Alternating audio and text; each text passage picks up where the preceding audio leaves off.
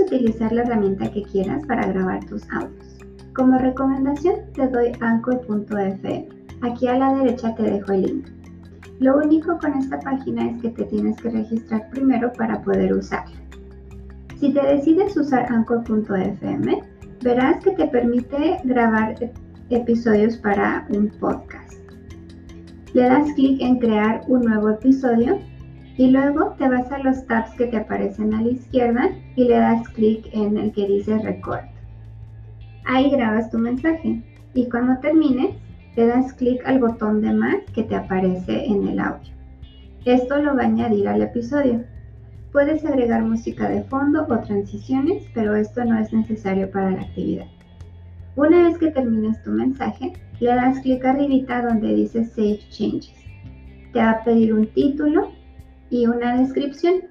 Le puedes poner cualquier cosa, incluso puras letras, nada más para que te deje publicar el episodio.